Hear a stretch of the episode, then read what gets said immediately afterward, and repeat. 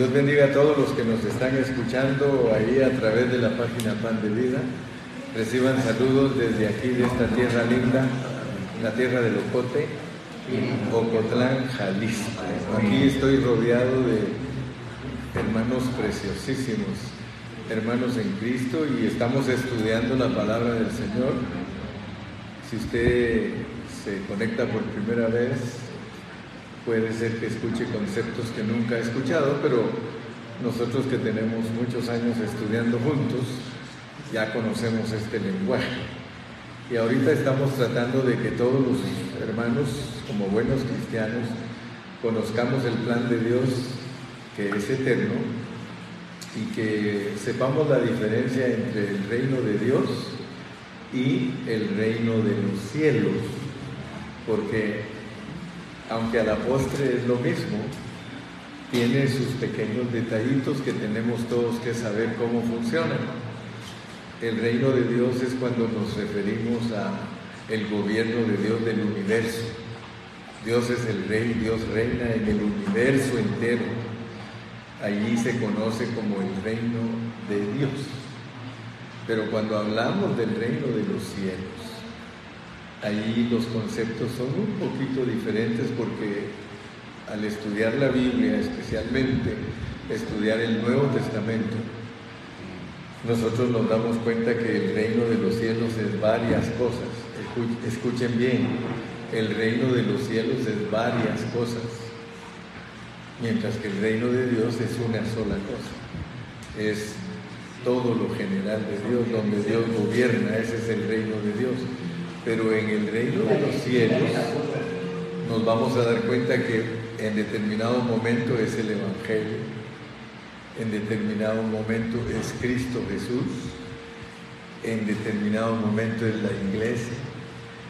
Es según el contexto que estemos estudiando que vamos a entender lo que es el reino de los cielos. Entonces Dios nos da un panorama general y siempre debemos conocer el panorama general de lo que Dios nos da. En este caso estamos presentando un panorama general de eternidad a eternidad, pero de eternidad a eternidad tenemos que entender los periodos de tiempo que Dios señala para que entendamos todos los detalles que tienen o que tiene su, plan eterno y su, su reino, sea de Dios o reino de los cielos. Siempre recuérdense que para ilustrar el reino de Dios y el reino de los cielos, podemos usar de ejemplo a México. México tiene 32 estados, ¿verdad? 32 tiene o sí, 31 con un distrito federal. Entonces, digamos, ese es México, 32 estados. Por eso se llama Estados Unidos Mexicanos. Pero, por ejemplo, yo ahorita estoy en Jalisco y puedo decir que estoy en México. ¿Se dan cuenta? O sea que estamos en Jalisco y podemos decir, aquí en México. Lo mismo es el reino de Dios. El reino de Dios es la iglesia, es Cristo, es el Evangelio, pero es el reino de los cielos. Entonces nosotros estamos en el reino de Dios porque el reino de los cielos pertenece al reino de Dios. Es una sección. Lo mismo que Jalisco es un estado de México. Entonces, los términos son intercambiables. Se puede decir aquí en México, pero específicamente aquí en Jalisco y más específicamente en Ocotlán. ¿verdad? Entonces tengamos cuidado para saber las diferencias, porque la Biblia tiene todas esas cosas que nosotros debemos de conocer. Entonces cada vez que hablemos del reino de los cielos, acuérdense siempre, esa es una sección que Dios abrió en el reino de Dios. y dura siete mil años. Siete mil años. ¿Por qué? El Señor lo toma en cuenta desde antes de la ley, durante la ley, durante la iglesia, durante el milenio y luego entramos al cielo nuevo y la tierra nueva, que es meternos a la eternidad otra vez. ¿Ok? Los voy a repetir. Nosotros ya entendimos que venimos de la eternidad pasada, pero Dios nos revela que hubieron hombres que le agradaron a Él antes de la ley y se llaman patriarcas. Ellos son los patriarcas, ellos fueron antes de que se formara el pueblo de Israel. Luego tenemos el pueblo de Israel con Moisés y la ley, pero luego tenemos la iglesia. Luego tenemos el reino. Y luego vamos a regresar al cielo nuevo y la tierra nueva que es la eternidad futura. Y eso está lleno de detalles porque ese es un panorama general de toda la Biblia. Eternidad pasada, antes de la ley, la ley, la iglesia, el reino y el cielo nuevo y tierra nueva.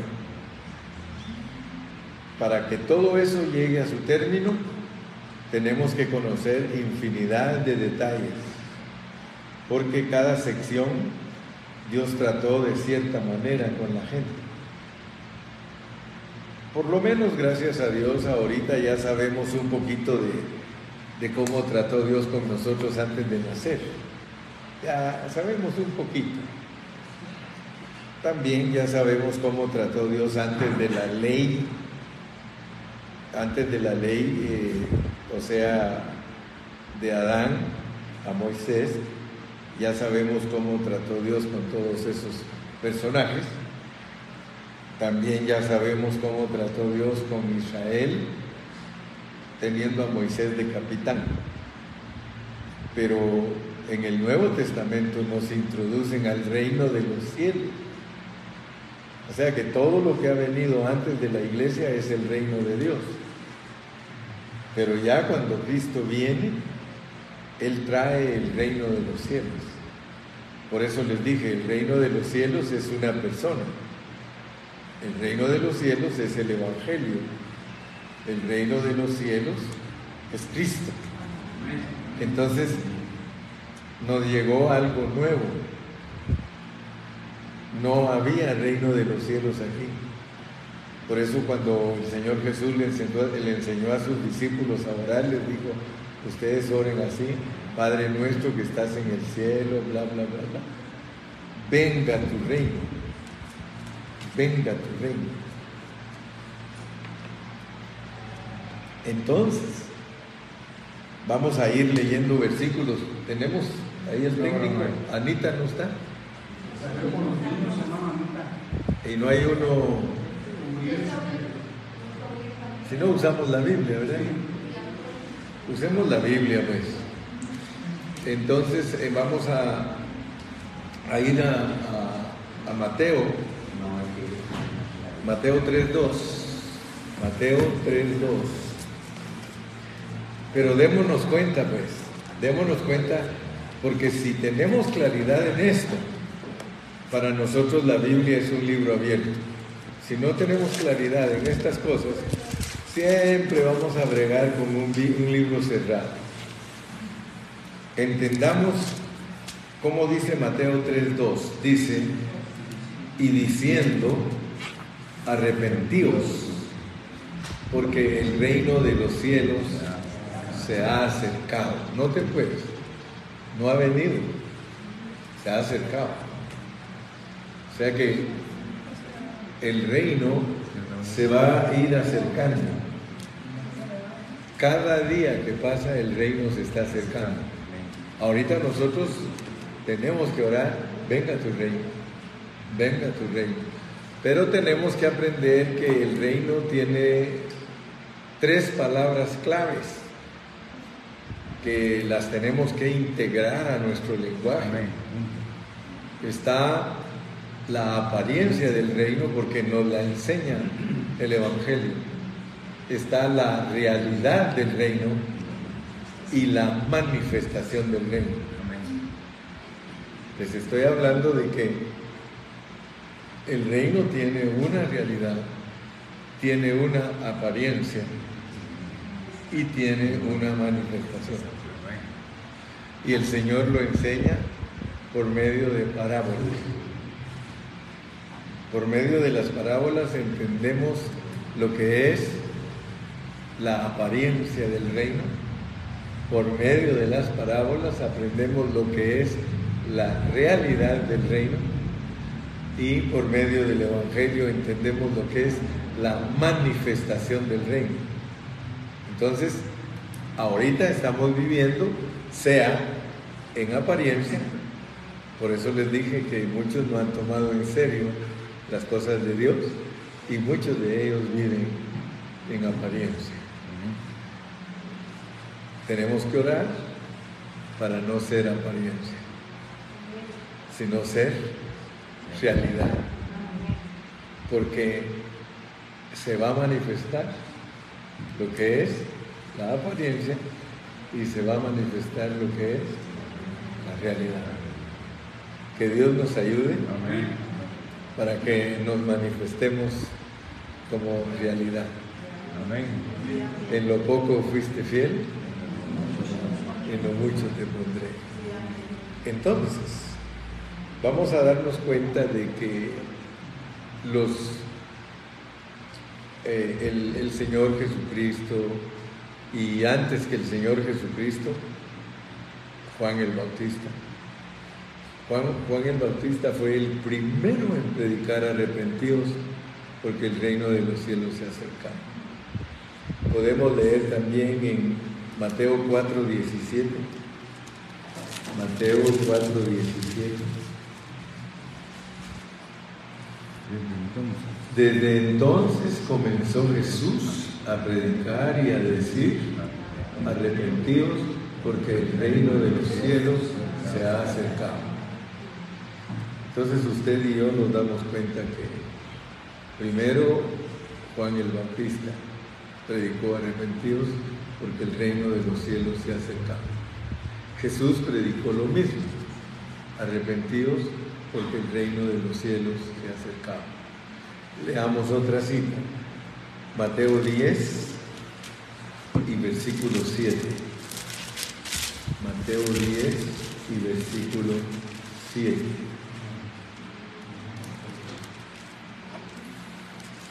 Dice Mateo 10, 7. Y yendo, predicar diciendo, el reino de los cielos se ha acercado. Y si ustedes se dan cuenta, en esta cita que acabamos de leer ahorita es de los 70 discípulos que mandó después de haber enviado a los dos, lo cual significa entonces que es bien importante entender lo que significa arrepentidos porque el reino de los cielos se ha acercado.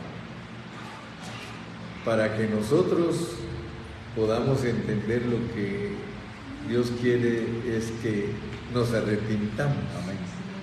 El reino es para arrepentirse. ¿De qué quería el Señor que se arrepintieran los oyentes de Juan el Bautista, los oyentes de Jesús y los oyentes de los 70 discípulos? ¿De qué quería Dios que ellos se arrepintieran?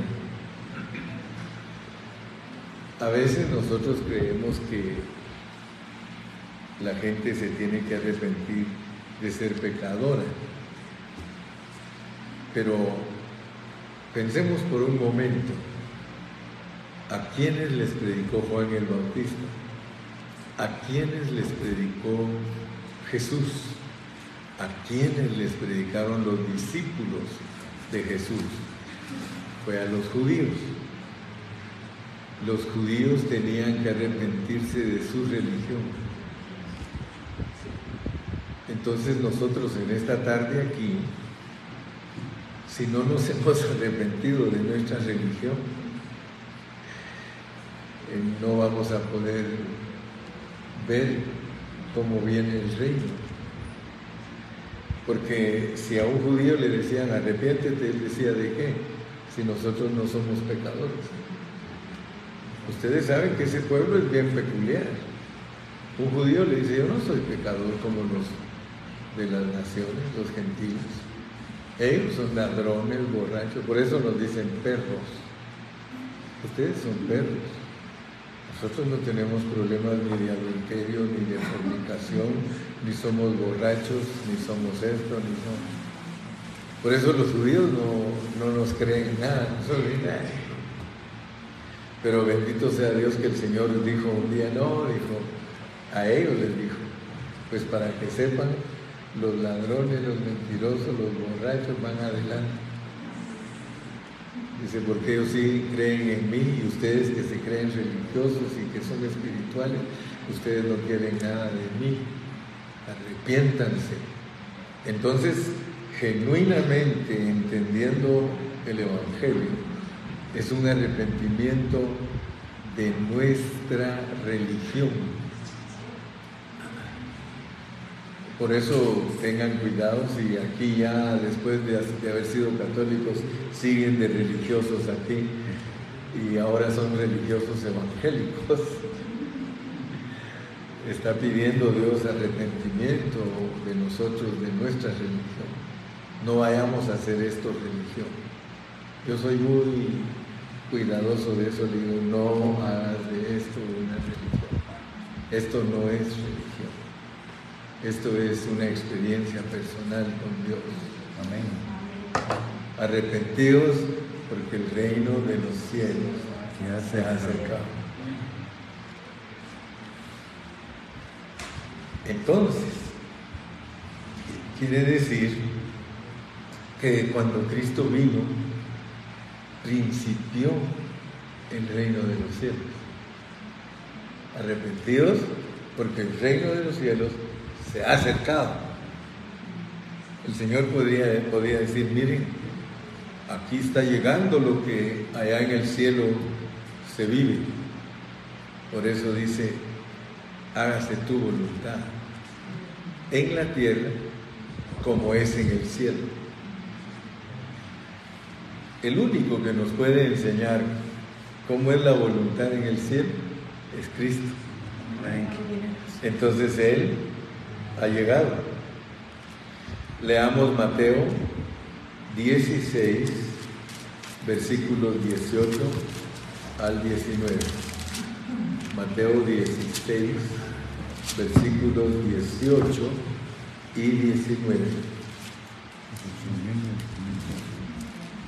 ¿Lo tenemos? Dice, y yo también te digo que tú eres Pedro y sobre esta roca edificaré mi iglesia y las puertas del Hades no prevalecerán contra ella. Ahora no te no te pues. Y a ti te daré las llaves del reino de los cielos. Fíjense. Pobres los católicos creen que, le dieron a Pedro las llaves. Fíjense, pues dice, a ti te daré las llaves del reino de los cielos y todo lo que ates en la tierra será atado en los cielos y todo lo que desatares en la tierra será desatado en los cielos. Las llaves del reino de los cielos no dice la llave, las llaves. Las llaves. Y para nosotros averiguar cuáles son las llaves del, rey, del reino de los cielos, nosotros tenemos que estudiar la Biblia y aquí lo encontramos. No nos podemos meter hoy a toda la infinidad de detalles, pero nos vamos a ir metiendo en una forma general y ya en el camino arreglamos maletas. Mm. El reino de los cielos tiene dos llaves. Dos llaves. Amén. Y la primera llave es predicarles el Evangelio a los judíos. O sea que a Pedro le dieron las llaves del reino de los cielos. Y él comenzó predicándole a los judíos. Pero también lo mandó Dios a predicarle a los gentiles. Amén. O sea que en Hechos está cuando le habló el Evangelio a los judíos al principio y pasados unos capítulos en Hechos se fue a la casa de Cornelio, que era gentil, y también les predicó y Dios le quitó los prejuicios porque él tenía prejuicios. Él no quería ir a los gentiles hasta que Dios le reveló que el Evangelio no era solo para los judíos, sino que también para los gentiles. Y les tuvo que predicar también. Entonces, a Pedro, pero no es el primer papa. La Iglesia Católica dice que es el primer papa, pero no, comenzando que Pedro no podía ser papa porque tenía suegra, o sea que tenía esposa, y el papa no tiene esposa, es el, de los católicos. Entonces no puede decir que es sucesor de Pedro, porque si quiere ser sucesor de Pedro, de Pedro, lo primero que tiene que hacer es casarse, porque Pedro tenía suegra. Y hasta chiste hacen, dicen que por qué el Señor, que por qué Pedro negó al Señor, porque le sanó la suegra.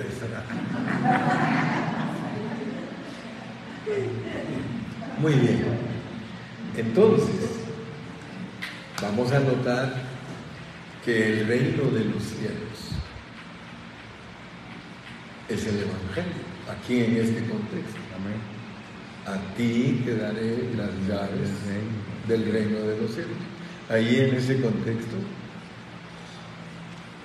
es la enseñanza del Evangelio.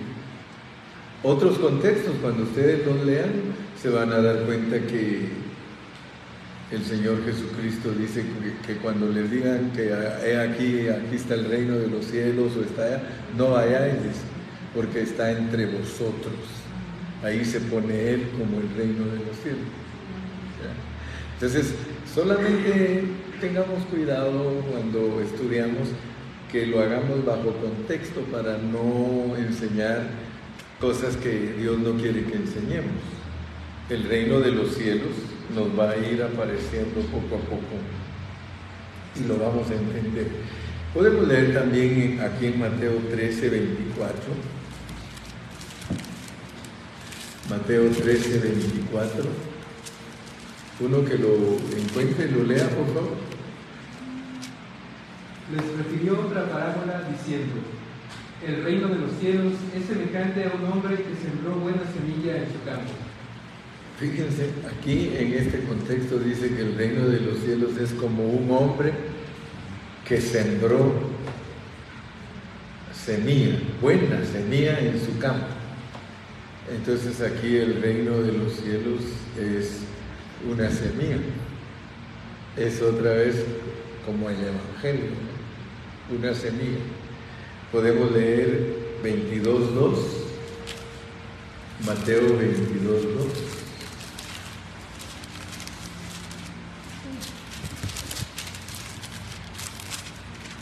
Cuando lo tengan, dicen amén. Léalo alguien, por favor. El reino de los cielos es semejante a un rey que hizo fiesta de bodas a su hijo. Y ahí ya ven que está como parábola. O sea que el reino de los cielos también en determinado momento se nos va a presentar como parábola para aprender a discernir lo que es el reino. Ahora vamos metiéndonos más, pues leamos en primera de Timoteo 3:15. Primera de Timoteo 3:15.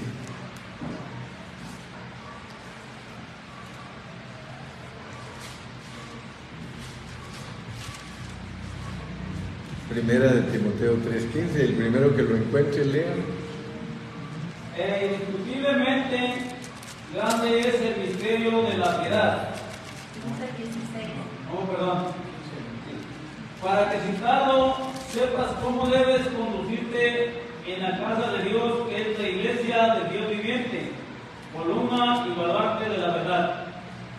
Se dan cuenta que aquí la casa de Dios, que es la iglesia, la casa de Dios, que es la iglesia. Entonces, nosotros tenemos que entender que cuando se nos está revelando lo que es la iglesia, entre la revelación está que, que es el reino, que es el reino, y que ese reino es la iglesia. Leamos Efesios 1, 22, 23, que lo lea alguien fuerte como hizo Romero. Efesios 1, 22 y 23. Efesios 1, 22 y 23. Y sometió todas las cosas bajo sus pies y lo dio por cabeza sobre todas las cosas a la iglesia, la cual es su cuerpo, la plenitud de aquel que lo llena en todo. De todo lo llena en todo. Perdón. Estamos viendo entonces que la iglesia es bien importante para Dios porque la iglesia es el reino de los cielos. Uniendo los versículos, usted se da cuenta que la iglesia es el reino de los cielos. Pero ahora vamos a entender algo más. Vamos a entender que la iglesia es la realidad del reino de los cielos. La iglesia es la realidad del reino de los cielos. Para entender eso nosotros tendríamos que leer los tres capítulos de Mateo, capítulos 5, 6 y 7. Solo miren cómo empieza el capítulo 5. Leamos Mateo 5 del versículo 1 en adelante. Mateo 5, 1 dice, alguien que lo tenga y lo lea.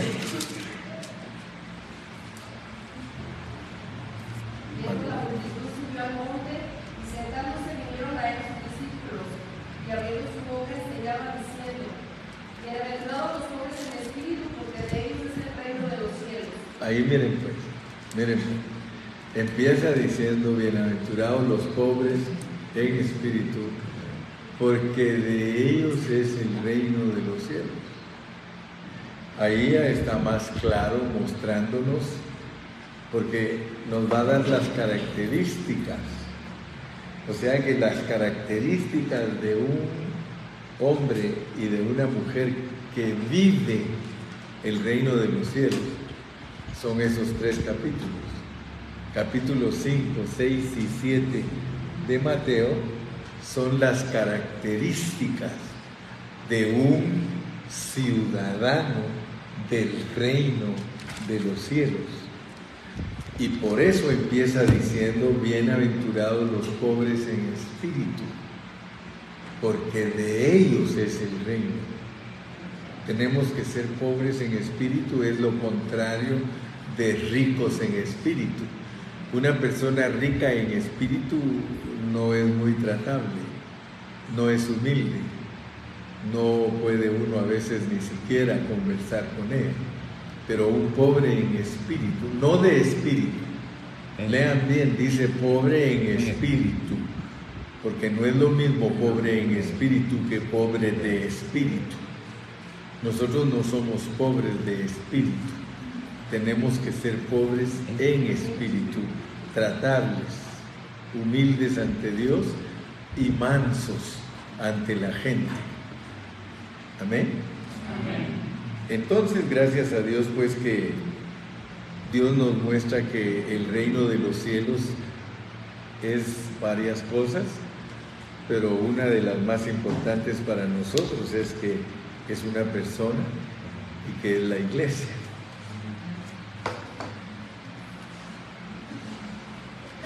Pero noten ustedes que Dios nos entrega las enseñanzas en una forma muy completa, porque así como Dios nos muestra la realidad del reino de los cielos, que son Mateo 5, 6 y 7, nos enseña la apariencia del reino y la apariencia del reino son las parábolas negativas.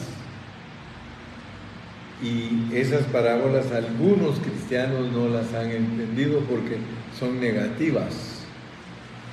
Él enseña las parábolas positivas y enseña todo lo positivo del reino de los cielos, pero también enseña todo lo negativo del reino de los cielos.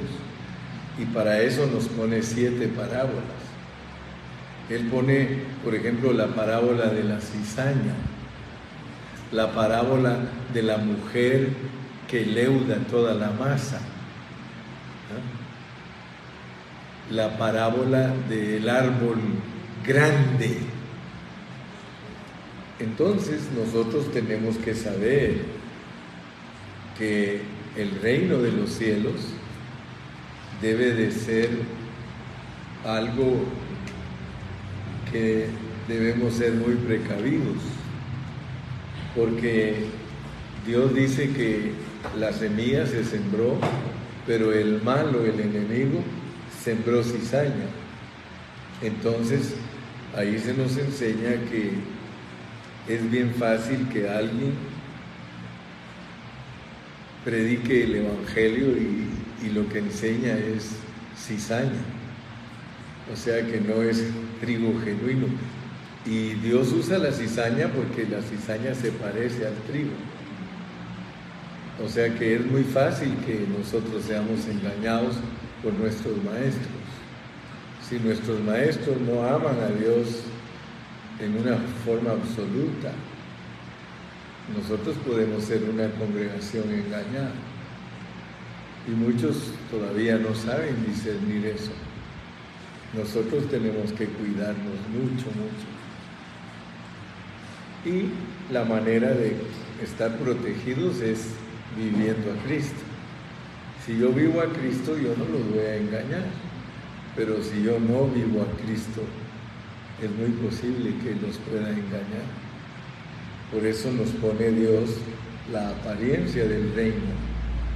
Hay apariencia del reino. Hay mucho cristiano que aparenta ser cristiano. Por eso les he dicho, esto es serio, porque tenemos que ser genuinos, porque solo eso nos va a librar del error. Si nosotros somos hipócritas, si nosotros no somos sinceros en lo que es verdaderamente una vida cristiana, nosotros podemos ser arrastrados por el error, porque la protección nuestra es vivir a Cristo. Entonces no se vayan a asustar si algún líder ustedes lo ven que se tuerce, es porque no está procurando vivir a Cristo. Y por eso hay tantas denominaciones y por eso hay tantos nombres y tanto. Entonces nosotros vivamos nuestra vida cristiana con temor y temblor. Porque hay apariencia del reino. Está la cizaña, está también la mujer que leudó toda la masa. Dice que echó tres medidas en la masa y la leudó toda. Y ya cuando uno estudia la mujer, es cualquier grupo que leuda la Biblia en sus enseñanzas. Y leuda la enseñanza del Padre, leuda la enseñanza del Hijo y leuda la enseñanza del Espíritu Santo. Tres medidas dice que le echó a la harina. Vean ustedes la condición de la Iglesia Católica, porque la Iglesia Católica puede ser vista también como una mujer y nosotros también. Pero la Iglesia Católica leudó toda la enseñanza de Dios Padre, toda la enseñanza de Dios Hijo y toda la enseñanza de Dios Espíritu Santo. La leudó tanto que sus, mismos líderes cuando les preguntan, ¿y por qué ustedes enseñan esto y esto y esto? O es que la gente no entiende si se le enseña esto y esto y esto. Según la Iglesia Católica, los católicos no entienden si les predican lo que nosotros predicamos. Dice, los hace tontos, que ellos no entienden, ellos no van a entender. Por eso nosotros les suavizamos el pan porque el pan sin levadura es duro, es puras galletas, que hay que tener buenos dientes para comer la galleta sin levadura. Pero el pan sin levadura es suavecito, hasta bofito, sabroso. Entonces, no se les olvide pues que tenemos la eternidad pasada, cómo trató Dios con nosotros. Perdón. Salucita. Este, tenemos cómo trató Dios. No, no, está bien, está bien. Está bien ahí con el, el ventiladorcito. La hermana Carrillo es la encargada de llenarme mis bolsas de pañuelos. Este, les decía que desde la eternidad pasada, cómo trató Dios con nosotros, luego cómo trató con los primeros hombres, desde Adán a Moisés, cómo trató de Moisés a Cristo. En Juan 1.17 dice que la ley vino por Moisés. Juan 1.17, la ley vino por Moisés, pero la gracia vino por Jesucristo. Amén. Entonces, después de que vino el Señor, nosotros empezamos a vivir la vida de la iglesia. El reino se ha acercado. La plenitud tomamos todo, gracias sobre gracia. Y el 17, el 17 dice, pues la ley por medio de Moisés fue dada, pero la gracia y la verdad vinieron por medio de Jesucristo. Entonces acuérdense que antes de que Él viniera no había gracia, no había gracia, Pura ley. pura ley, ley a los judíos, ley. Pero cuando vino Cristo, vino la gracia.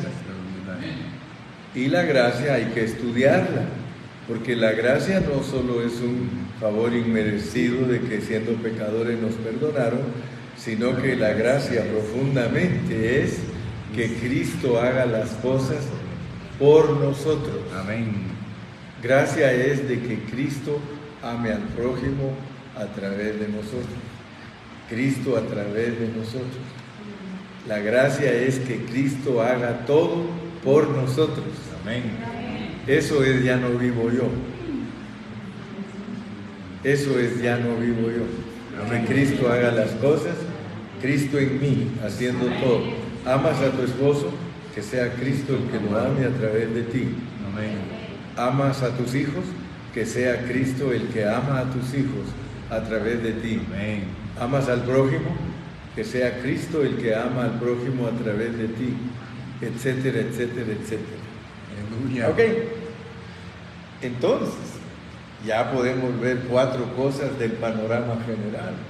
Ya podemos ver la eternidad pasada, ya podemos ver a los patriarcas, ya podemos ver a Israel, pero ahora también ya podemos ver a la iglesia. A la iglesia le dijeron que el reino de los cielos se ha acercado y luego le revelan lo que es el reino para que lo experimente. Pero ahora nos va a revelar algo más. Vamos a Apocalipsis 20, Apocalipsis 20 del 4 al 6. Apocalipsis 20 del 4 al 6. Miren pues, miren pues, porque vamos metiéndonos. Apocalipsis 20 del 4 al 6. Y vi tronos y se sentaron sobre ellos los que recibieron facultad de juzgar. Y vi las almas de los decapitados por causa del testimonio de Jesús y por la palabra de Dios. Los que no habían adorado a la bestia ni a su imagen y que no recibieron la marca en sus frentes ni en sus manos y resucitaron. Y resucitaron. ¿Y qué pasará con ellos? Vengan a morir con mil años. Fíjense pues, ahora nos va a revelar lo que es el reino. Ahorita ya habíamos, ya vimos que, que nos revela lo que es la iglesia. La iglesia es Cristo, la iglesia es el Evangelio, la iglesia es el reino de los cielos. Ya vimos que el reino de los cielos tiene apariencia, que tiene, tiene realidad. y que tiene manifestación. Pero ahora nos está diciendo cómo se va a manifestar la iglesia. Ahora la iglesia, mire, pero a los otros muertos, pero los otros muertos no volvieron a vivir hasta que pasen mil años. Esta es la primera resurrección. La iglesia como el reino de Dios resucita primero que los demás muertos. Por eso el Señor, miren cómo Él tiene cuidado. Él nos dice, ok, ustedes entienden lo que es el reino, entienden que es la iglesia, se va a manifestar. El reino se va a manifestar y ustedes van a ser los que van a resucitar primero. Vamos a ir estudiando detalles porque sí podemos resucitar primero, pero hay que llenar requisitos. Dice el versículo 6, bienaventurado y santo el que tiene parte en la primera resurrección, la segunda muerte no tiene potestad sobre estos, sino que serán sacerdotes de Dios y de Cristo, y vuelve a repetir, reinarán con Él. Yo les pregunto a ustedes, ¿ustedes quieren reinar con Cristo? Él no está mintiendo, Él no nos está engañando, Él nos está diciendo que nosotros vamos a ser reyes y sacerdotes. Ahora, fíjense, el problema de las iglesias que no enseñan la Biblia es que los hermanos creen otras cosas. Ustedes le preguntan a un hermano cristiano que no estudia la Biblia como la estamos estudiando, él les dice que él se quiere ir al cielo. Y el pastor les pregunta en los, ¿cuántos se quieren ir al cielo? Amén, todos quieren irse al cielo. Ninguno se quiere morir, pero todos se quieren ir al cielo. Hay que morir. Hombres que tienen años de estudiar la Biblia les dicen que Cristo se fue al cielo a hacerles una casita. Hombres, hermanos, créanme, no les estoy mintiendo, pues yo era uno de esos. Yo por mucho tiempo, aleluya, hermanos, Cristo se fue a hacernos una casita. Y las escrituras que usan, pues es escrituras, como les dije al principio, mal usadas. Porque para enseñarle a los cristianos de que tienen una casita en el cielo, los pastores usan Juan 14, donde Jesús les dice a sus, oí- a sus oyentes, creéis en Dios, creed también en mí. En la casa de mi Padre muchas moradas hay. Y si ustedes leen con cuidado el contexto, no está hablando de que Cristo se va a ir al cielo, está hablando de que Cristo se va a ir a la cruz. Y por eso Él dijo, si me fuere y os prepararé el lugar, vendré otra vez. Pero al leer el contexto, no se pierde uno. Él les está diciendo que Él va a ir a la cruz y que va a regresar como el espíritu de vida para soplarse dentro de ellos para hacerlos la casa del Padre. Pero los pobrecitos hermanos tienen que creerle a su pobrecito pastor que Cristo les fue a hacer casitas al cielo. Y entonces se manejan a través de una interpretación incorrecta. Y los cantantes cristianos pues los secundan, porque ya vieron que hicieron cantos que vendieron miles de, discos. Aunque en esta vida no tengo riqueza, sé que allá en la gloria tengo mi mansión. Vendió, esos cantantes vendieron miles de discos, más allá del sol. Yo tengo un hogar, hogar, bello hogar, más allá del sol. Y entonces ya, fíjense pues, si uno enseña una cosita mal en la iglesia, todo lo demás va a estar mal.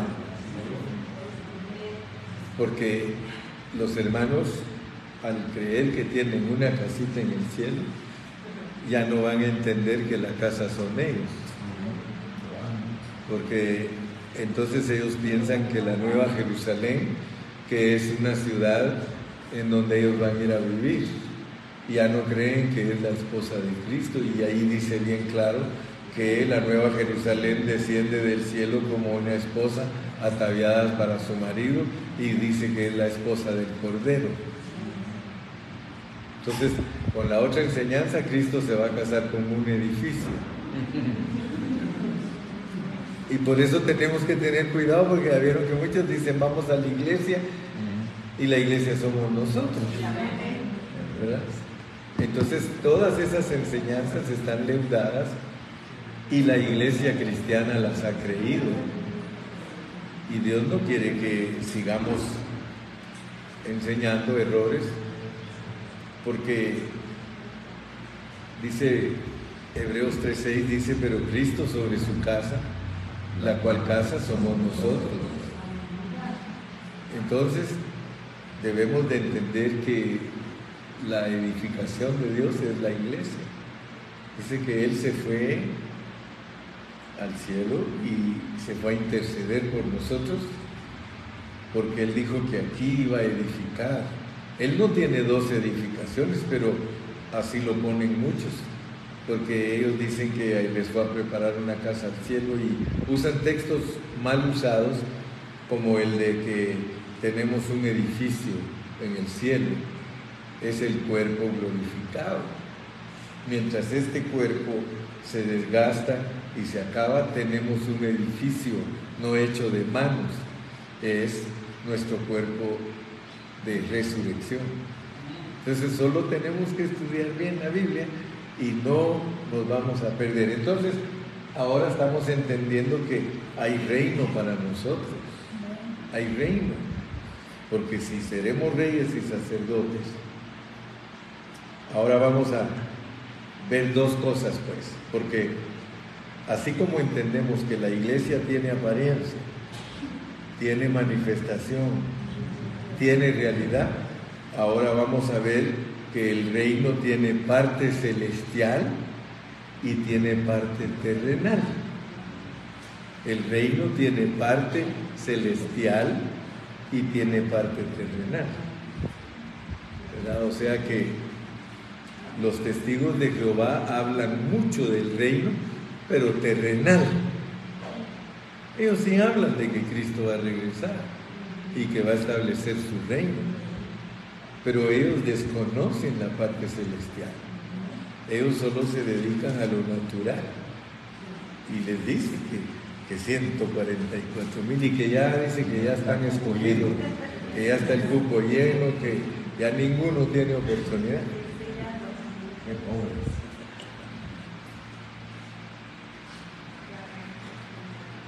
Pongan atención, pues, porque yo quiero que aprendan.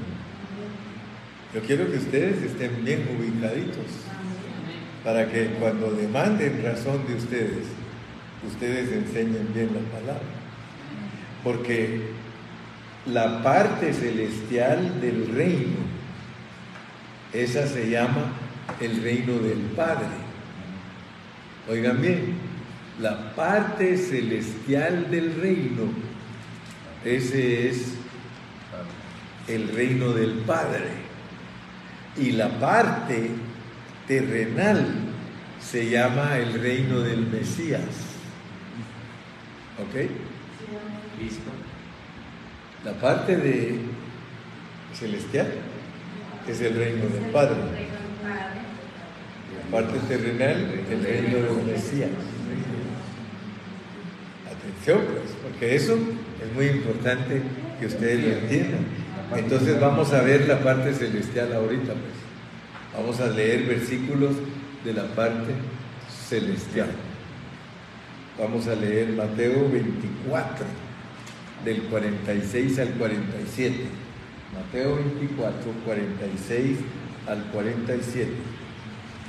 La manifestación del reino de los cielos. Bienaventurado aquel siervo, al cual cuando su Señor le halle haciendo así. Eso nos lo dice a nosotros. Nosotros somos el reino de los cielos. Y dice que somos bienaventurados. De cierto digo que sobre todos sus bienes le pondrá. Fíjense pues, a nosotros los que somos celestiales, la manifestación del reino de los cielos es para nosotros y dice que nos va a poner sobre todos sus bienes. Leamos ahora el 25 del 19 al 23. 25 del 19 al 23. Después de mucho tiempo, vino el Señor de aquellos siervos y arregló cuentas con ellos para nosotros. Estamos hablando del, del reino del Padre, el reino celestial, a nosotros hacer cuentas.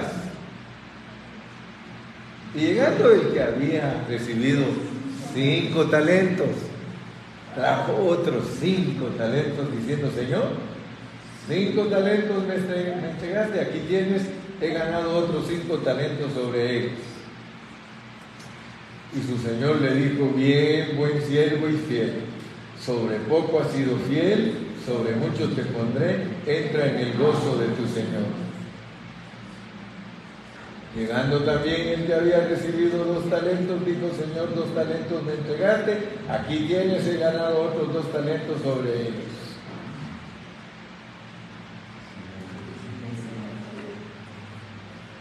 Su Señor le dijo, bien, buen siervo y fiel, sobre poco has sido fiel, sobre mucho te pondré, entra en el gozo de tu Señor, hasta ahí, ¿verdad? Bueno, ahí vimos pues que si somos fieles, Él nos va a meter a su gozo.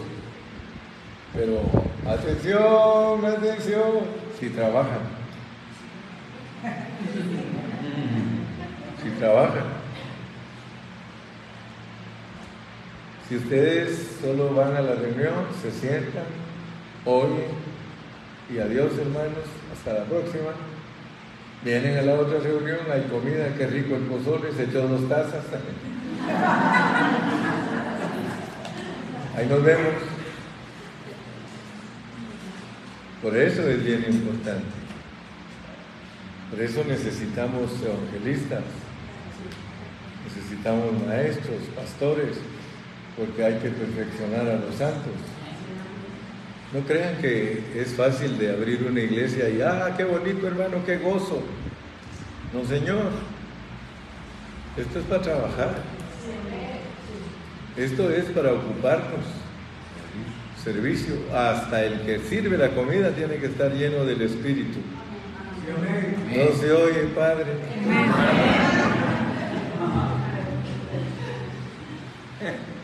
De ustedes depende qué triunfo tenga esta iglesia. Amén.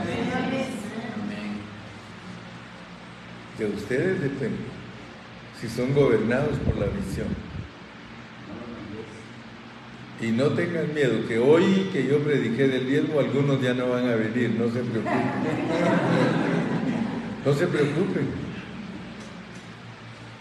Esto no es de nosotros, esto es de Dios, hermano. Nosotros no trabajamos para los hombres, nosotros trabajamos para Dios, hermano.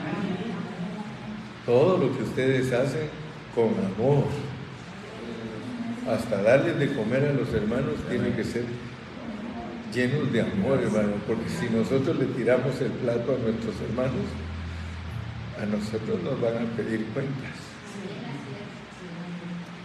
Y todo lo que hagáis, sea de palabra o de hecho, hacerlo en el nombre del Señor. Cuando se manifieste el reino, nos van a medir. Ahí sí se va a ver quién es quién.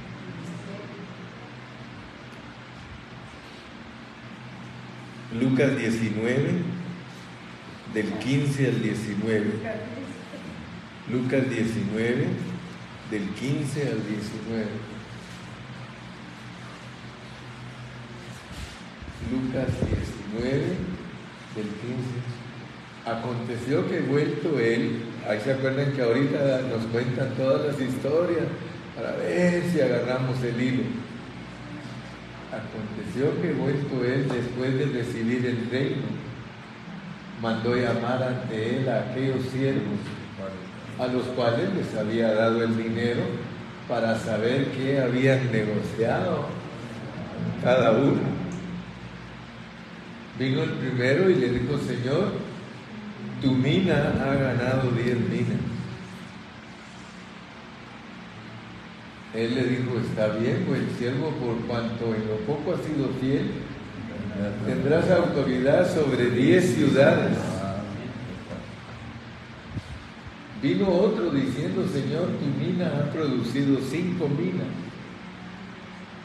Y también a este le dijo, tú también sé sobre cinco ciudades. Ahí estamos, ¿no? Ahora fíjense pues, Dios a nosotros nos va a recompensar de acuerdo a nuestra entrega, de acuerdo a lo que hagamos. Si somos haraganes, flojos, hermano, ¿qué ganancia le podemos producir a nuestro Padre Celestial? Pero si somos diligentes, oh mi hermano, vamos a gozarnos en el milenio. Amén. Cinco a los más lentos, diez a los más diligentes. Y siquiera el de uno, si lo multiplican, le dan uno. Leamos Apocalipsis 2, 26 y 27.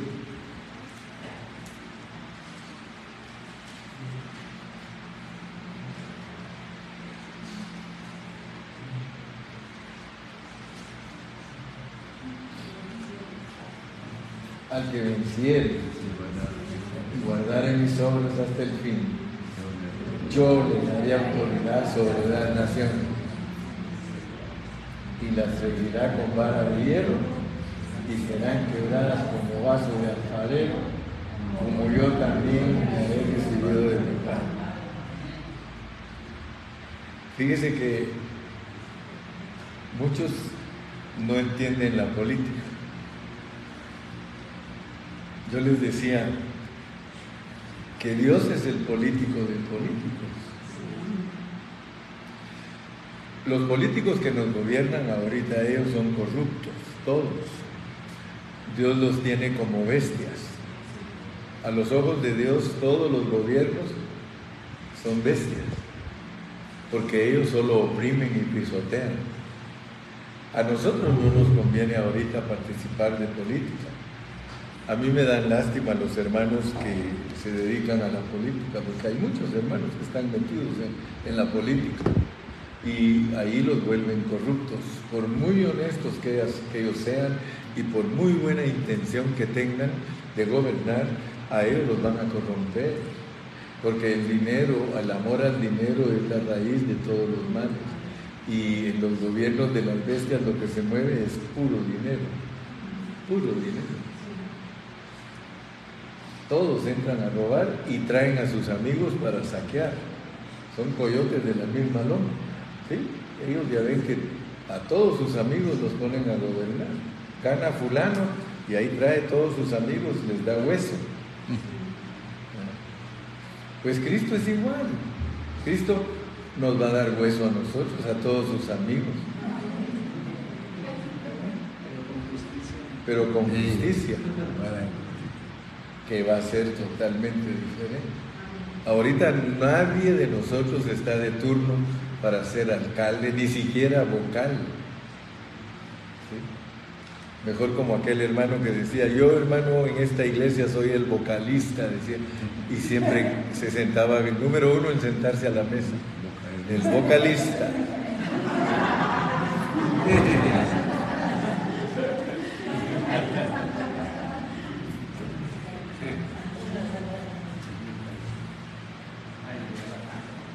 Leamos también Segunda de Timoteo 2.12.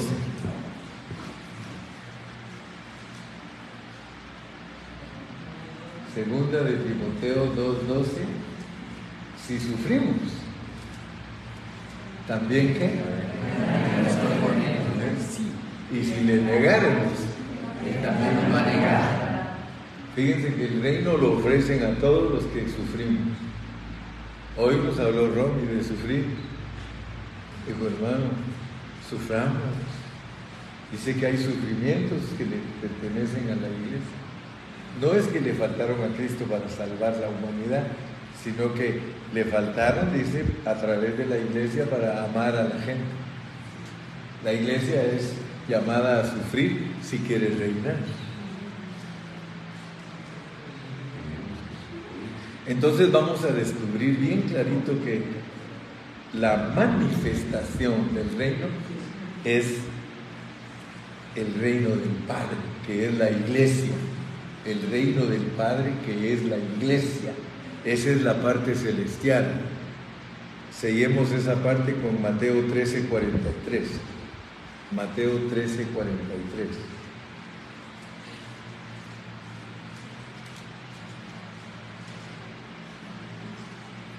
¿Lo tienen? Dice, entonces los justos, entonces los justos resplandecerán como el sol. ¿En verdad que no los estoy engañando? ¿En el reino de quién? ¿Se dan cuenta que la manifestación de la iglesia es el reino del Padre y pertenece a la parte celestial? Nosotros nos manifestamos como eh, personas celestiales, el reino del Padre, reino del Padre. Y mire cómo nos termina diciendo el que tiene que. Wow.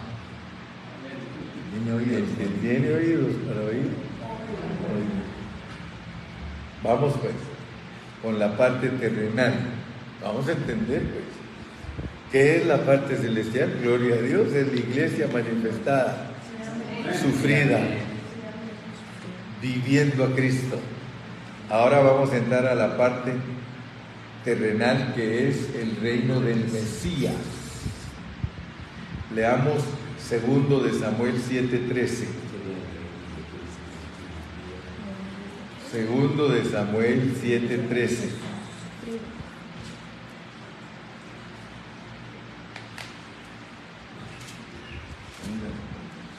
Él edificará casa a mi nombre y yo afirmaré para siempre el trono de su reino. Fíjese, eso es para los judíos.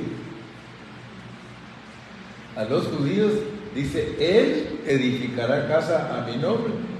Está usando a David como tipo de Cristo. Él edificará casa a mi nombre y yo afirmaré para siempre el trono de su reino. Luego veamos Hechos 15, 16. Hechos 15, 16.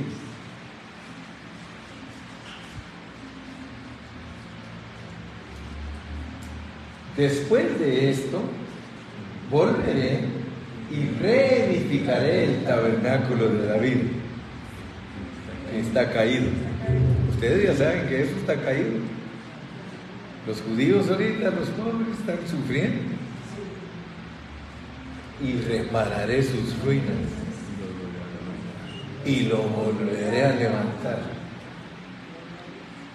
Noten pues cómo le habla a los judíos y cómo nos habla a nosotros. Nosotros somos la manifestación del reino de los cielos, que es el reino del Padre, y que brillaremos como el sol, como el reino del Padre. Ahora el reino terrenal nos habla de él diferente, es el tabernáculo de David. Muchos hermanos tienen mezcladas todas las enseñanzas y creen que restaurar el tabernáculo de David tiene que ver con la alabanza y que la iglesia, y no, no podemos ponernos a mezclar escritura y preparar un sancocho tremendo y, y que hay que, que se lo coma el que pueda, no, no. Estamos estudiando la palabra específicamente, la parte terrenal, el reino del Mesías, pone a David como ejemplo y dice que lo va a restaurar. Y es el reino de Israel restaurado, porque a Israel le tienen que restaurar el reino, hermano. Vamos a Hechos 1.6. Hechos 1.6.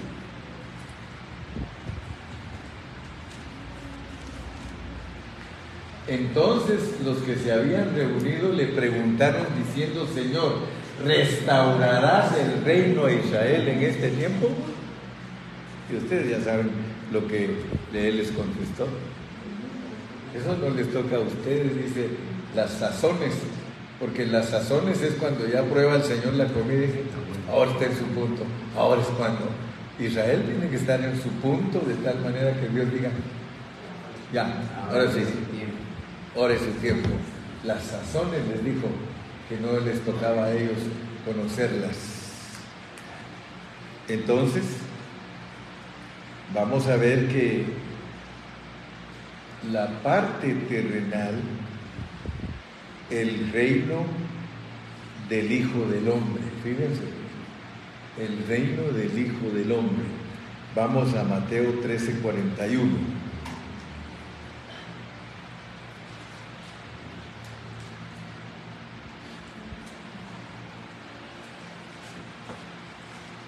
Enviará el Hijo del Hombre a sus ángeles y recogerán de su reino a todos los que sirven de tropiezo y a los que hacen iniquidad.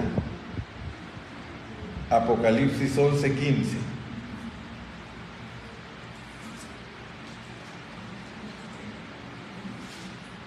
El séptimo ángel tocó la trompeta y hubo grandes voces en el cielo que decían, los reinos del mundo han venido a ser de nuestro Señor y de su Cristo y Él reinará por los siglos de los siglos. O sea que Él va a establecer su reino. El reino del Hijo del Hombre. Ahora, ¿con quién lo va a establecer? Porque estamos hablando de lo terrenal. Ya lo celestial, ya lo vimos. ¿Cómo nos vamos a manifestar? ¿Qué vamos a hacer nosotros? Puros gobernadores y con vara de hierro. Pero ya vieron que a nosotros nos pone en los aires. A nosotros nos pone en la esfera celestial. ¿Cuántos estamos o ya nos van a quitar la atención aquellos? Ya ahorita los miro a los papás. Entonces noten pues que estamos, la carga mía es que ustedes vean la parte celestial y la parte terrenal en su manifestación. ¿Qué es lo que va a estar pasando en el cielo? Gobernadores celestiales gobernando ciudades de abajo, pero los gobernadores celestiales, su comisión es que podemos aparecernos y desaparecernos. O sea que sí vamos a estar gobernando ciudades y todo, pero nos podemos aparecer y desaparecer porque vamos a estar glorificados, porque si no nos matan. Sí, si no nos matan y no dejan que el reino de Dios se establezca. Van a estar los israelitas salvos, miren pues, los israelitas salvos, Romanos 11, 26 y 27. Romanos 11, 26 y 27. En el reino terrenal, en la manifestación del reino de los mil años, va a haber gobernadores celestiales como ángeles nosotros, pero abajo va a estar el Señor y tiene a estos, miren, y este será mi pacto con ellos cuando yo quite sus pecados 27. Y este será mi pacto con ellos cuando yo quite sus pecados. Ahora sigue, ahora el 26 lo leí. 26. Y luego todo Israel será salvo, como está escrito, vendrá de Sion el libertador y apartará de Jacob la impiedad. Noten pues, por favor, cómo es la manifestación aquí en la tierra. Israelitas salvos. Ellos van a estar en su cuerpo natural, pero van a ser cristianos igual que nosotros. Ellos, todos van a ser salvos porque ellos se van a convencer de que Cristo era el verdadero Mesías. y con ellos va a estar aquí en la tierra. Y será, y este será mi pacto con ellos cuando yo quite sus pecados. Entonces, por favor, mi carga es distingan la manifestación celestial y la manifestación terrenal. Celestialmente se manifiesta la iglesia, terrenalmente se manifiesta Israel. Ellos aceptan a Cristo, son nacidos de nuevo, van a gobernar aquí en la tierra, van a enseñar ellos, van a ser sacerdotes. Leamos Zacarías 12:10. Zacarías 12:10.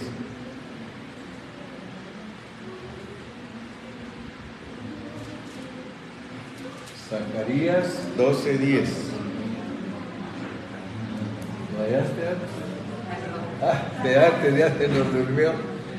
Dice, y derramaré sobre, sobre la casa de David y sobre los moradores de Jerusalén espíritu de gracia, igual que nosotros, y de oración, y mirarán a mí, a quien traspasaron, y llorarán como se llora por hijo unigénito, afligiéndose por él como quien se aflige por el primogénito. Es ese Zacarías 12:10. Leamos Ezequiel 36, del 25 al 28. Sigue pasando aquí en la tierra. Israel bien entregado a Dios, arrepentidos porque lo crucificaron, como se llora por hijo primogénito. Ezequiel 36, Ezequiel 36, versículos 25 al 28. Esparciré sobre vosotros agua limpia y seréis limpiados de, todos, de todas vuestras inmundicias y de todos vuestros ídolos os limpiaré. Os daré corazón nuevo y pondré espíritu nuevo dentro de vosotros, lo que ya hizo con vosotros. Y quitaré de vuestra carne el corazón de piedra y os daré un corazón de carne. Y pondré dentro de vosotros mi espíritu y haré que andéis en mis estatutos y guardaréis mis preceptos y los pongáis por obra. Habitaréis en la tierra que di a vuestros padres, y vosotros me seréis por pueblo, y yo seré a vosotros por Dios. Zacarías 8, del 20 al 23. Zacarías 8, del 20 al 23.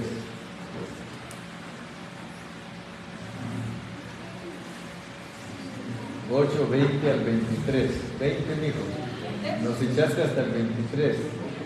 20 al 23. Así ha dicho Jehová de los ejércitos. Aún vendrán pueblos y habitantes de muchas ciudades.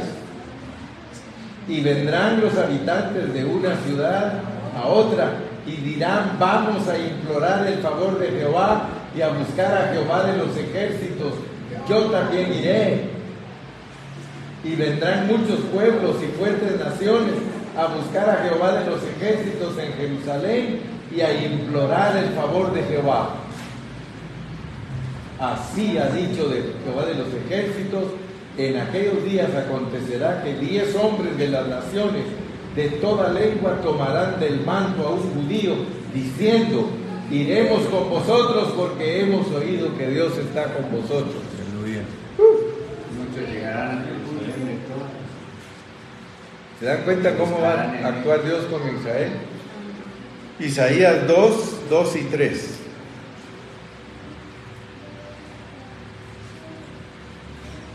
Isaías 2, 2 y 3. Acontecerá en lo postero de los tiempos que será confirmado el monte de la casa de Jehová como cabeza de los montes y será exaltado sobre los collados y correrán a él todas las naciones. Ya no van a querer ir a Estados Unidos. En el milenio todos quieren irse a vivir allá. Y vendrán muchos pueblos y dirán, venid y subamos al monte de Jehová, la casa del Dios de Jacob, y nos enseñará sus caminos. Y caminaremos por sus sendas, porque de Sión saldrá la ley. En el milenio es la ley otra vez. Y de Jerusalén la palabra de Jehová y luego ese es el otro. ¿Y quiénes son los que ellos van a estar ministrando? Porque fíjense, pues nosotros en el aire y podemos bajar y ir y subir. Somos, vamos a ser esos ángeles que suben y bajan por la escalera. Y Israel siendo de bendición para todas las naciones, enseñándoles la ley, enseñando, ahí sí hay que enseñar la ley. Ahí sí, ahorita es la gracia. Allí, en el milenio, la ley, la ley, la ley. ¿Y con, a quién les van a estar instruyendo ellos? Leamos Hechos 3.21. Hechos 3.21. Hechos 3.21. Se nos duerme antes. Ah, está, está frisado el asunto. Hechos 3.21.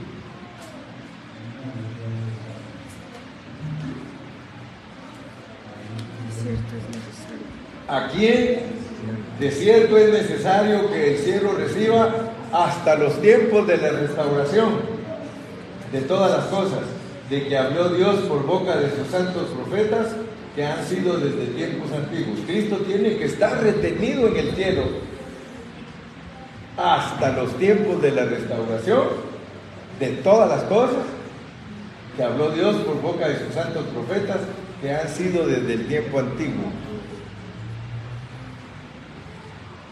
¿A quiénes van a estar ministrando los judíos? Mateo 25, del 32 al 34. Mateo 25, del 32 al 34.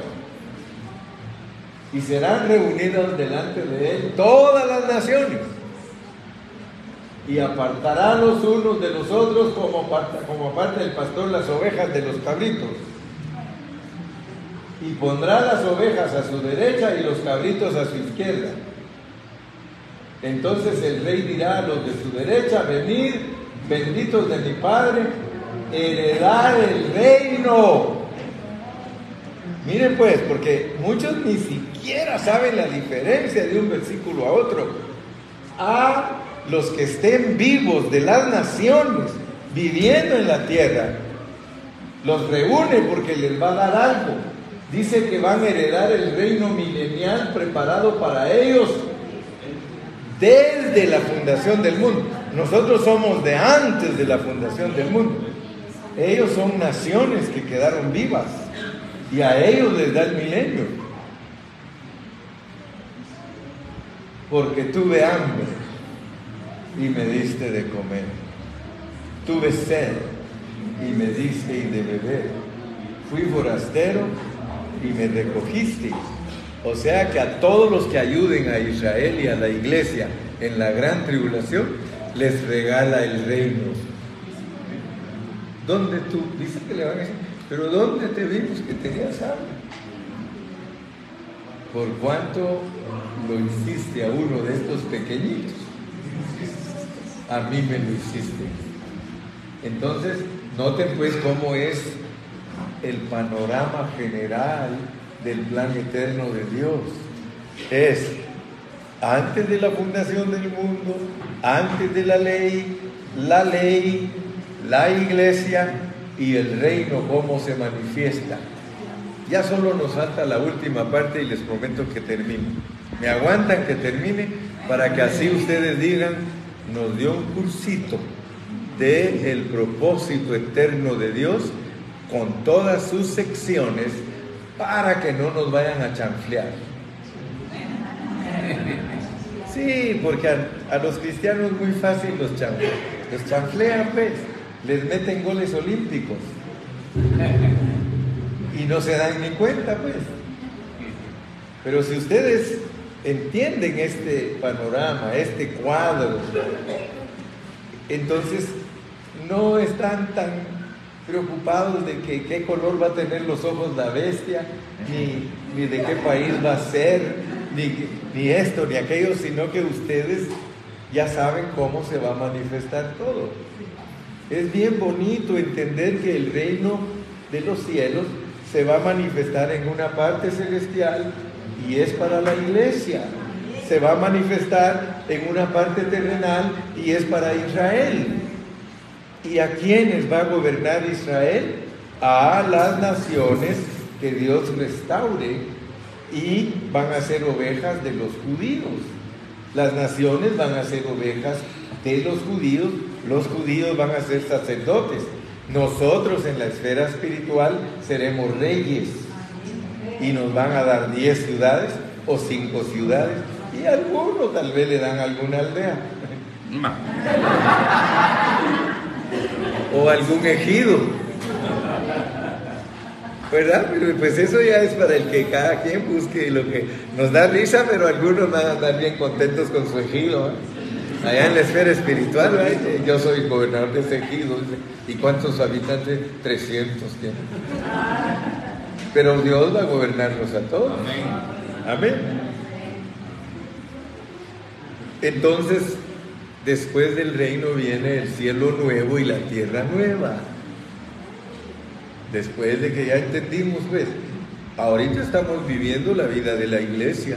Y si Dios nos gobierna internamente y nos dejamos gobernar correctamente como Él lo sabe hacer, nosotros nos vamos a manifestar como la parte celestial. Si no obedecemos en la vida de la iglesia, nos vamos a manifestar como los que van al lloro y al cumplir porque todo aquí está, hermano. Aquí está todo lo que va a pasar con nosotros. Entonces, entendamos el cielo nuevo y la tierra nueva. Isaías 65, 27, 17. Isaías 65, 17.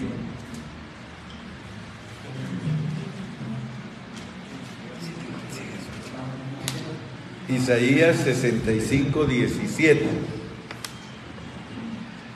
Porque he aquí que yo crearé nuevos cielos y nueva tierra, y de lo primero no habrá memoria, ni más vendrá el pensamiento. Wow. Isaías 66, 22. 66, 22 porque como los cielos nuevos y la nueva tierra que yo hago permanecerán delante de mí, dice Jehová, así permanecerá vuestra descendencia y vuestro nombre. Segunda de Pedro 3:13.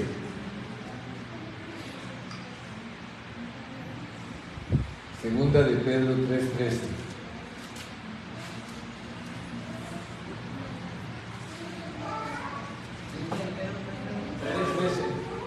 Segunda de Pedro 3:13. Pero nosotros esperamos, según sus promesas, cielos nuevos, en los cuales. Ah, Fíjense que los testigos de Jehová dicen, de paraíso perdido a paraíso recobrado. Fíjense. Nosotros esperamos, según sus promesas, cielos nuevos y tierra nueva, en los cuales mora la justicia. Ok, cielos nuevos y tierra nueva. Pero ¿qué va a haber ahí? ¿Qué va a haber allí? Sigamos. Miren lo que va a haber ahí. Hebreos 12, 22.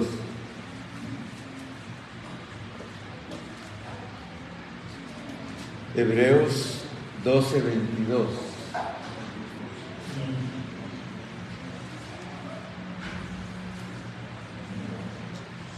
Hebreos 12, 22.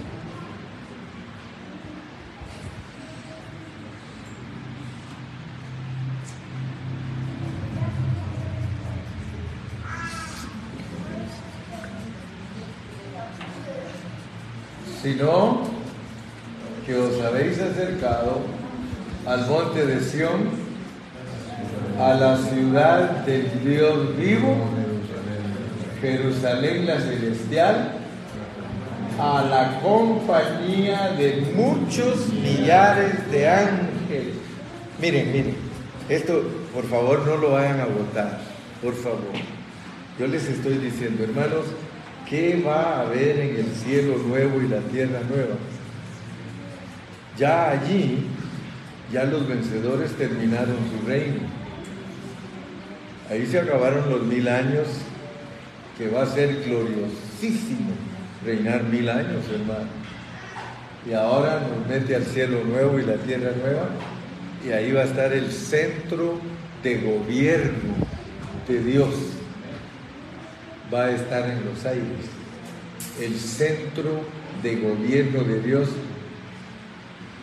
Ya vieron que en unos países le llaman la Casa Rosada, otros la Casa Crema, Estados Unidos la Casa Blanca. Hermanos, en el aire va a estar la nueva Jerusalén como el centro administrativo. Es el monte de Sión, es la ciudad del Dios vivo, es Jerusalén la celestial, la compañía de muchos millares de ángeles. Y si leemos el otro versículo, como dice el 23, a la congregación de los primogénitos que están inscritos en los cielos, a Dios el juez de todo, a los espíritus de los justos, hechos perfectos.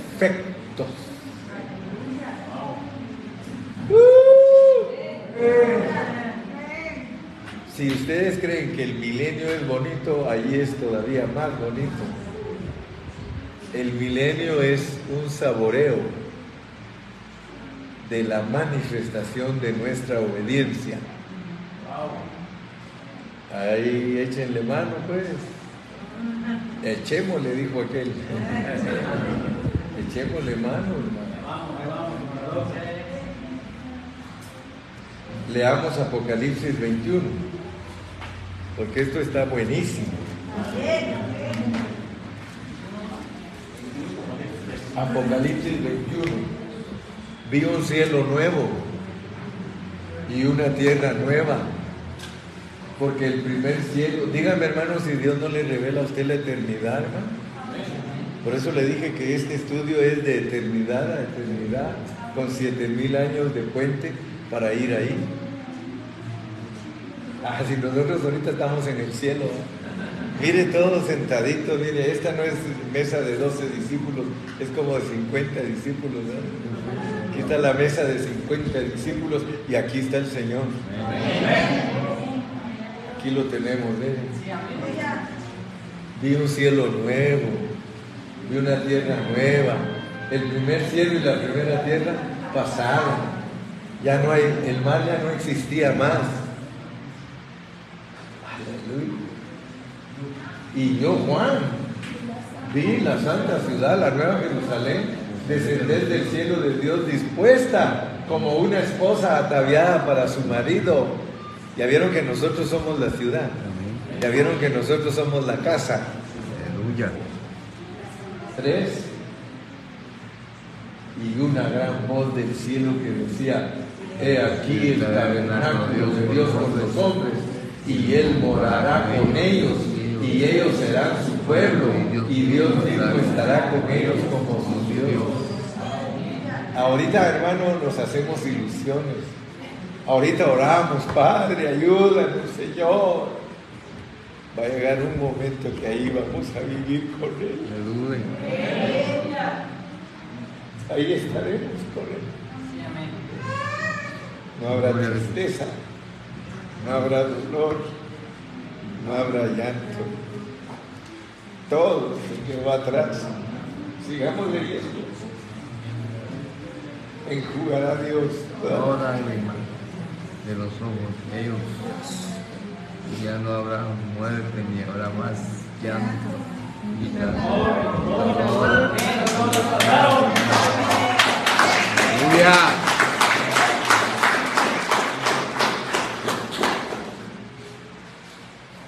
Gloria. Aleluya.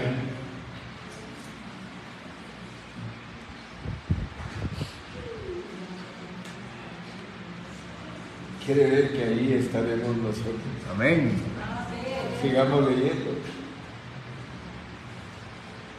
Y el que estaba sentado en el trono dijo, lea, hermano, lea.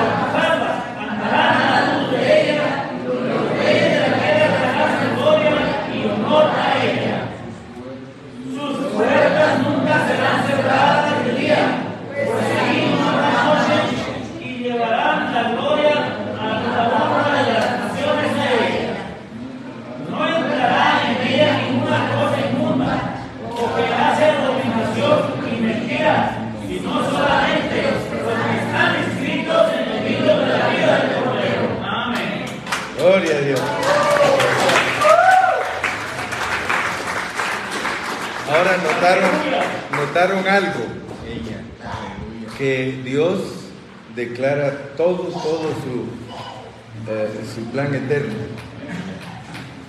y nos enseña la nueva Jerusalén. Amén. Y nos dice que las siguientes personas que van a vivir en la tierra van a ser gobernadas por la nueva Jerusalén. Abran su entendimiento. Amén. Dios va a restaurar a su iglesia porque nosotros éramos los que mandábamos. Antes de caer. Y nos dio la oportunidad de levantarnos, restaurarnos. Amén. Aunque no entendemos por qué nos hizo venir a todo este plan, ahí sí vamos a entender. Aleluya. Ahorita nos preguntamos, pero ¿por qué tenía que pecar yo? ¿Pero por qué tenía que pasar yo por eso? Espérate, espérate. El plan, ahí está. Aleluya. Dios te revela. Mire cuánto nos revela de eternidad a eternidad. Y tenemos la capacidad, gracias a Dios, Aleluya. de poder verlo. Nos trae de eternidad a eternidad. Nosotros somos la nueva Jerusalén. ¿Y por qué creen ustedes que nos habla de esa manera de que crisoprazo, que verilo, que porque no hay palabras en nuestro lenguaje para expresar lo grandioso que va a ser eso. Somos incapaces de percibirlo. Por eso tiene que decirnos crisoprazo, esmeralda, jaspe. Mire, así nos habla. Y nosotros, ¿qué señor? Berilo, ónice. ¿Y qué es eso, Señor? Es que eres valiosísimo. Eres valiosísimo. Ni siquiera tienes la capacidad de saber cuánto vale. Te compré por precio de sangre. Pagué mi vida por ti. Aleluya.